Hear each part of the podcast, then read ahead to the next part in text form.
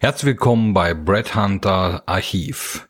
Hier finden Sie nun Blogartikel und Podcasts aus dem Jahr 2017, die digital remastert wurden und nun wieder der Öffentlichkeit zugänglich sind. Viel Spaß!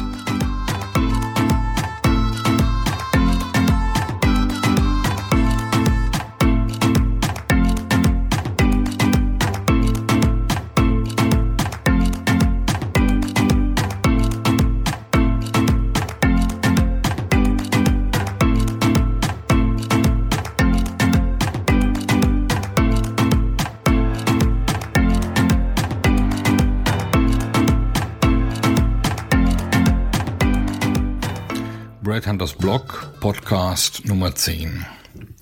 Leben und Fakten im postfaktischen Zeitalter.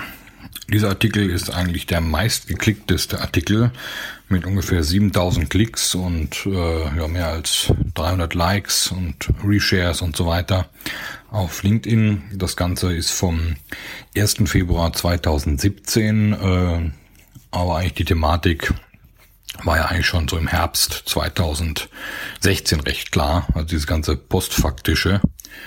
Und äh, ja, hier bei den Podcasts werden ja sozusagen die besten Artikel immer vorgestellt und vorgelesen, mit den meisten Klicks, die am meisten Aufmerksamkeit erregt haben. Und deswegen hier jetzt gleich Leben und Fakten im postfaktischen Zeitalter.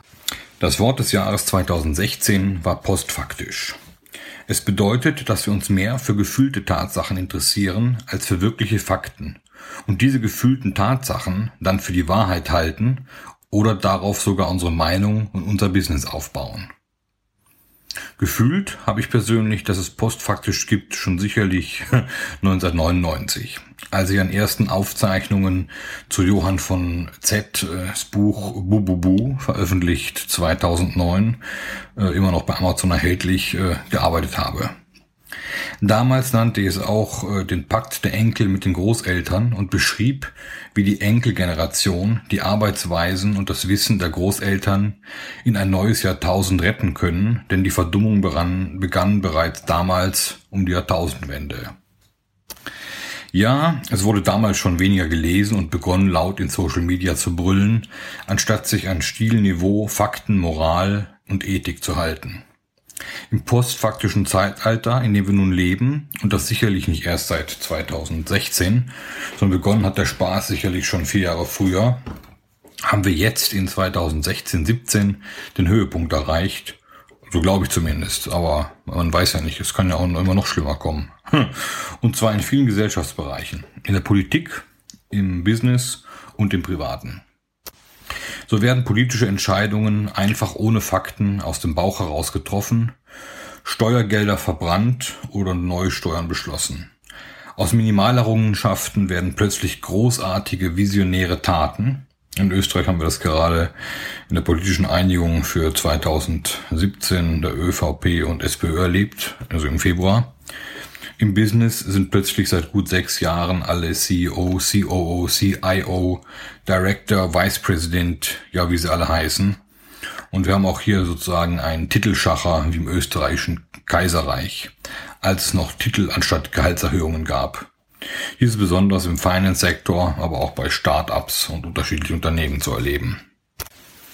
Das Gute an Social Media Profilen wie Xing und LinkedIn ist ja auch, dass man sie selbst verwaltet und deswegen da reinschreiben kann, was man mag. Und das ist natürlich dann verlockend, sich als Geschäftsführer der One-Man-Show oder Zehn-Mann-Bude mit dem Titel CEO äh, zu benennen. Äh, schaut einfach internationaler aus und besser. Für mich persönlich haben diese Titel immer noch die Bedeutung der 90er Jahre. Da war ein CEO mindestens Chef von 10.000 Mitarbeitern und fuhr ein Benz mit Chauffeur. Und ein Direktor war eben ein, ein erfahrener Unternehmer, um die 50, sein Vice President vielleicht 45 und Abteilungsleiter.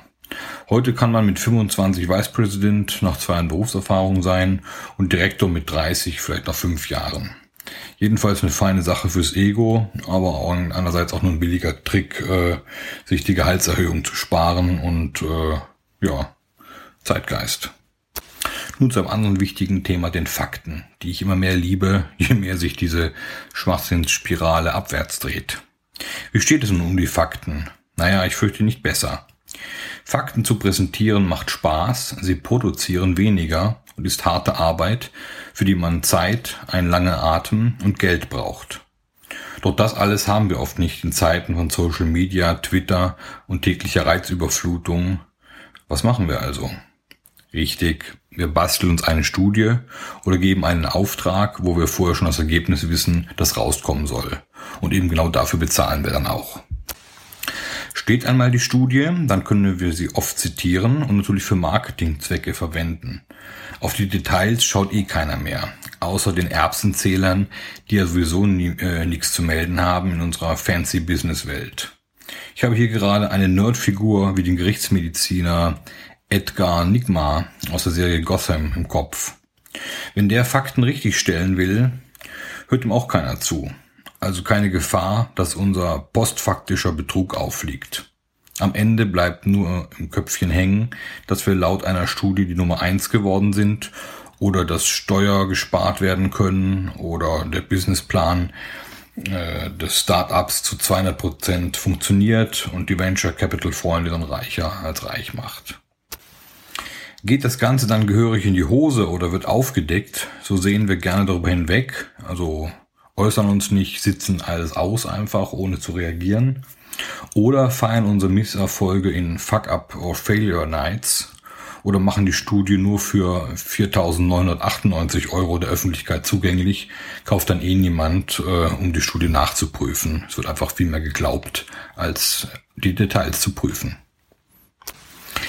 Ja, Fehler machen ist natürlich einerseits gut, weil man lernt dadurch. Was ich weniger lustig finde, ist ähm, dieses postfaktische Fehler machen und das Feiern des Misserfolgs. Oft werden Misserfolge mehr gefeiert als Erfolge.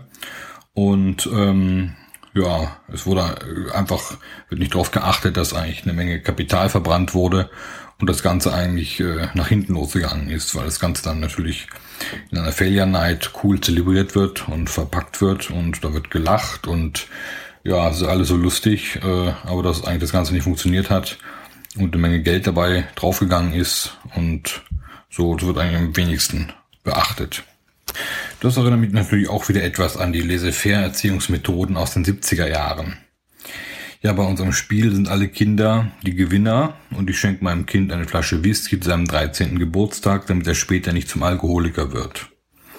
Es wird dann nämlich vielleicht schon mit 13 zum Alkoholiker, weil er sonst gar nicht auf die Idee gekommen wäre, sich äh, Alkohol zu kaufen oder das Zeug zu probieren. Letztendlich entsteht durch diese ganze oben genannten Handlungen und Methoden eine Verwässerung der Fakten und es geht der Respekt vor Dingen und Handlungen verloren, weil am Ende passiert ja eh nichts. Wenn etwas gegen die Wand fährt und wir können daraus lernen, wofür wir dankbar sind, ja danke. Da gibt es natürlich auch das schöne Lied.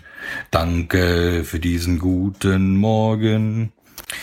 Tja, die Steuergelder sind zwar verbrannt, aber den Gulag für Politiker gibt's höchstens vielleicht noch in Russland. Das Venture Capital ist futsch, aber naja, war eine geile Start-up-Zeit mit viel Marketing die letzten drei Jahre. Die Studie ist nicht repräsentativ, beziehungsweise die Zahlen sind äh, schlichtweg falsch erlogen, aber mir egal, merkt ja eh keiner, denn wichtig ist, dass die Kernaussage hängen bleibt. Und dann hat er seinen Zweck erfüllt. Wir lügen uns also in die eigene Tasche und wundern uns, warum vieles nicht mehr so richtig funktioniert. In der Gesellschaft, im Business, überall. Und glorifizieren dann die alten Zeiten, denn damals war alles besser. Ja, und warum war wirklich alles besser? Warum war alles besser? Weil man sich damals mehr an die Fakten hielt. Weil die Qualität stimmen musste, weil man ein Gewissen hatte und sich gar nicht getraut hätte, einen Fusch oder irgendwelche Lügen abzuliefern weil viel mehr diskutiert wurde, beziehungsweise mehr in die Tiefe gegangen wurde, anstatt nur an der Oberfläche zu kratzen und wir aufgrund der Reizüberflutung keine Zeit mehr haben, die Fakten zu prüfen. Weil damals noch drin war, was drauf stand. Weil wir damals viele Zeitungen auf dem Niveau der FAZ und NZZ hatten und noch keine Gleichschaltung der Presse als abhängige Wirtschaftsunternehmen weil wir uns selber leichter ein Bild von der Wahrheit machen konnten, da nur wirkliche Fakten verbreitet wurden weil wir noch denken konnten und selbst erkennen, was aus der Tagespresse ist und was aus einer echten Zeitung. Die Liste ging hier unendlich weiter, aber ich glaube, wir haben alle verstanden, was ich damit sagen will. Zum Abschluss noch eine kleine Anregung, die mir eigentlich die letzten acht Monate recht gut tat. Ich habe nicht meinen Facebook-Account gelöscht, Äh, aber ich habe natürlich weiterhin WhatsApp, Twitter, eine Webseite und LinkedIn. Und ich nutze Instagram für gute Freunde und gute Fotos. Also einfach entschleunigen, Facebook abdrehen, wie man so schön in Österreich sagen würde. Und ja, dann lese ich natürlich täglich wieder FAZ und Neue Zürcher Zeitung.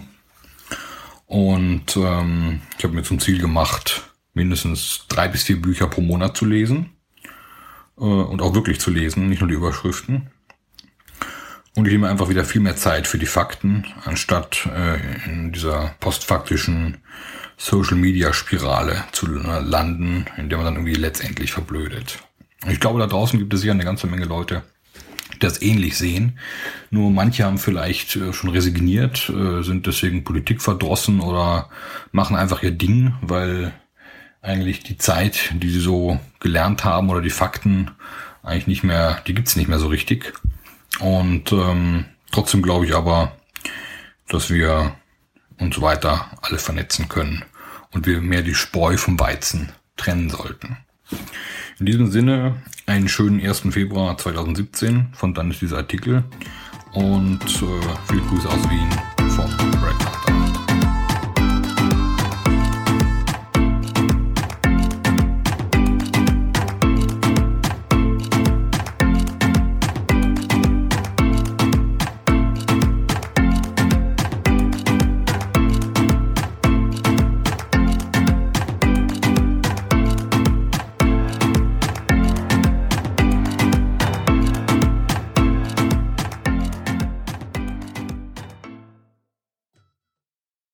Ja, herzlichen Dank, dass Sie diese eine äh, Brett Hunter Podcast Folge angehört haben. Es gibt natürlich noch weitere, die Sie äh, auch auf äh, breadhunter.group finden oder auch die Bücher auf Amazon, indem Sie nach Thomas Zahlten oder Brett Hunter suchen. Natürlich finden Sie auch auf unseren Webseiten weitere Informationen. Ähm, weitere Podcasts wären zum Beispiel über echtes Unternehmertum ohne Startkapital und die letzten 30 Monate bei Brad Hunter oder der 50-jährige Systemfehler in der Personalberatung plus Smart Global Headhunting Speedboats oder ein Schritt zurück, um zwei Schritte nach vorne zu machen oder wie der Phönix aus der Asche nach dem Totalschaden von Brad Hunter 2008. Ein weiteres Thema wäre vom Podcast, wenn man eine Firma verlässt, verlässt man meistens auch die Kollegen, obwohl der Laden ja nur vom Kopf her stinkt. Oder Next Big Thing in Company Culture, zurück zur Zusammenarbeit aller Generationen. Aber auch das Zeitalter der Tipps, ohne das Ergebnis am Ende zu bewerten. Oder wie die Clubhouse-App zum Labern animiert und bei den Entwicklern die Kasse klingeln lässt oder einfach Müllers Esel, der bist du. Des Weiteren haben wir einen Podcast zum Vorwort des Brett Hunter Buchs Nummer 7 vom März 2020 äh, und natürlich noch einen, der heißt Geistige Umerziehung durch Social Media Guidelines, Intoleranz der Toleranten, We are back in the 60s. In diesem Sinne noch einen schönen Tag und viel Spaß beim weiteren Stöbern auf breadhunter.group.